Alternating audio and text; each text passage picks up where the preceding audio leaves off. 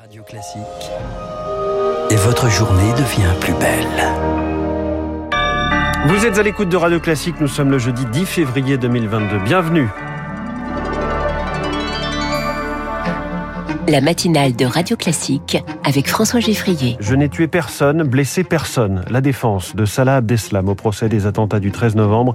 Il affirme avoir renoncé à enclencher sa ceinture explosive ce soir-là. Son interrogatoire se poursuit aujourd'hui. Le passe vaccinal levé fin mars, début avril, c'est l'horizon que dessine le gouvernement.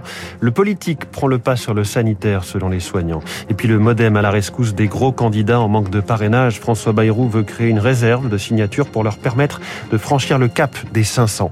Après ce journal, 7h10, s'il y a bien une chose que les candidats à l'Elysée partagent, c'est de ne pas remonter la taxe carbone, la fiscalité la plus impopulaire qui soit. Ce sera l'édito d'Étienne Lefebvre. 7h15, nous verrons comment l'inflation aux États-Unis peut concerner les épargnants en France. Je reçois François Meunier, directeur des rédactions d'Investir et de Boursier.com. 7h25, la dette publique disparue en rase campagne présidentielle. Ce sera l'info politique de David Doucan.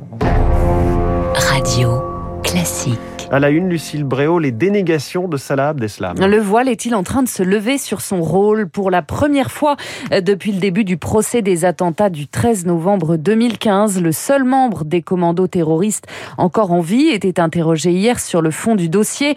Il en sera de même aujourd'hui. Salah Abdeslam mutique pendant les cinq ans d'enquête qui s'est révélé prolixe à l'audience, minimisant son rôle, Eric Kioch.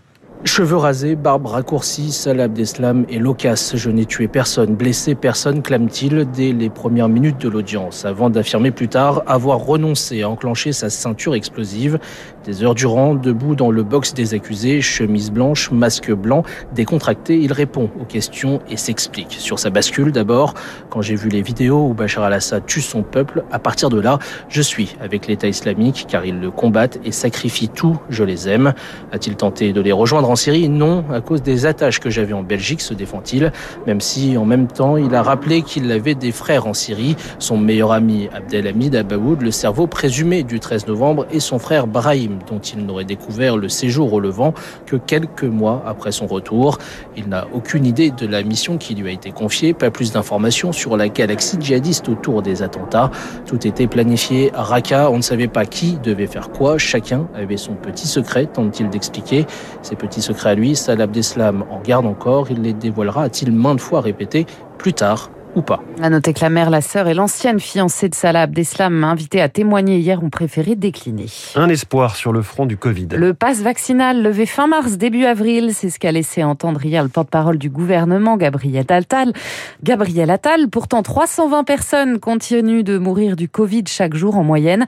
Pour Gilbert Deré de la Pitié-Salpêtrière à Paris, le politique prend le pas sur le sanitaire. Tant que les hôpitaux tiennent, on, on enlèvera euh, les mesures de restriction. C'est pas que la France, hein, c'est le monde entier. Au Danemark, euh, en Israël et dans d'autres pays, hein, on a levé toutes les mesures alors qu'il y a une flambée des contaminations et que les hôpitaux sont loin d'être en situation favorable. C'est un pari, c'est un pari sur l'évolution sanitaire, c'est un pari sur le fait qu'il n'y aura pas d'autres variants, et c'est un pari qui tient compte de l'exaspération des citoyens. Les politiques ont décidé que la Covid n'existait plus et qu'il fallait s'arrêter. À deux mois de la présidentielle, Emmanuel Macron dévoile lui aujourd'hui à Belfort son plan de relance du nucléaire. Le chef de l'État doit annoncer la construction de nouveaux EPR de deuxième génération entre 6 et 14 au total.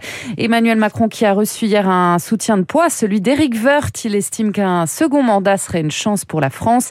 L'ancien ministre de Nicolas Sarkozy ne soutiendra pas Valérie Pécresse. Nicolas Sarkozy, dont le silence embarrasse la droite en privé il aurait même la dent dure contre les choix de la candidate Les Républicains d'après le Figaro. Il doit la recevoir demain avant son meeting de campagne dimanche au Zénith de Paris. François Bayrou, lui, veut aider les candidats en manque de parrainage. Marine Le Pen, Éric Zemmour ou encore Jean-Luc Mélenchon, tous les trois sous la barre des 250 signatures pour l'instant. Le président du Modem veut leur offrir une réserve de 300 parrainages, Lauriane Tout-le-Monde. C'est une idée sortie de la tête de François Bayrou qu'il a évoquée pour la première fois le mois dernier. Après négociation, une centaine de maires modem, mais aussi des députés du parti et leurs alliés ont donné leur accord. Patrick Mignola, président du groupe centriste à l'Assemblée. La démocratie est fragile. Entre abstention et dérive complotiste, beaucoup de Français ne comprendraient pas, voire concevraient une certaine violence vis-à-vis du monde politique si euh, un certain nombre de courants de pensée n'étaient pas représentés, même ceux que je peux combattre au quotidien. Démarche saluée par Gilbert Collard, le Le porte-parole de la campagne d'Éric Zemmour veut même aller plus loin. J'appelle tous les partis politiques qui veulent une élection ouverte à se mobiliser pour que tous les électeurs puissent voter. Toute aide est la bienvenue pour Sébastien Chenu du Rassemblement national. Les maires ne veulent plus parrainer les candidats parce que la règle du jeu ne leur plaît pas, notamment l'anonymat qui n'est pas garanti. Merci, dit Bastien Lachaud, député La France Insoumise. Merci de euh, mettre à l'évidence qu'il y a un problème démocratique profond dans ce pays. 500 euh, parrainages d'élus n'est pas la bonne manière de sélectionner euh, les candidats à l'élection présidentielle. Mais pour cette élection-là, il faudra s'y plier. Les prétendants à l'Élysée ont jusqu'au 4 mars pour valider leur candidature. En bref, Londres prête à déployer 1000 soldats supplémentaires en cas de crise humanitaire liée aux tensions en Ukraine. Boris Johnson est attendu à Bruxelles et Varsovie aujourd'hui. La famine, la famine menace la corne de l'Afrique. 13 millions de personnes pourraient souffrir de la faim dans les prochains mois au Kenya, en Éthiopie, en Somalie. La région connaît sa pire sécheresse depuis des décennies, Marc Tédé. La Corne de l'Afrique connaît en effet en ce moment la pire sécheresse depuis 1981 aux conséquences dramatiques pour les populations locales, détaille Marie Da Silva, porte-parole du Programme alimentaire mondial. La perte de récolte, la pénurie de pâturage, le décès de bétail, ces familles dépendent de leurs bêtes.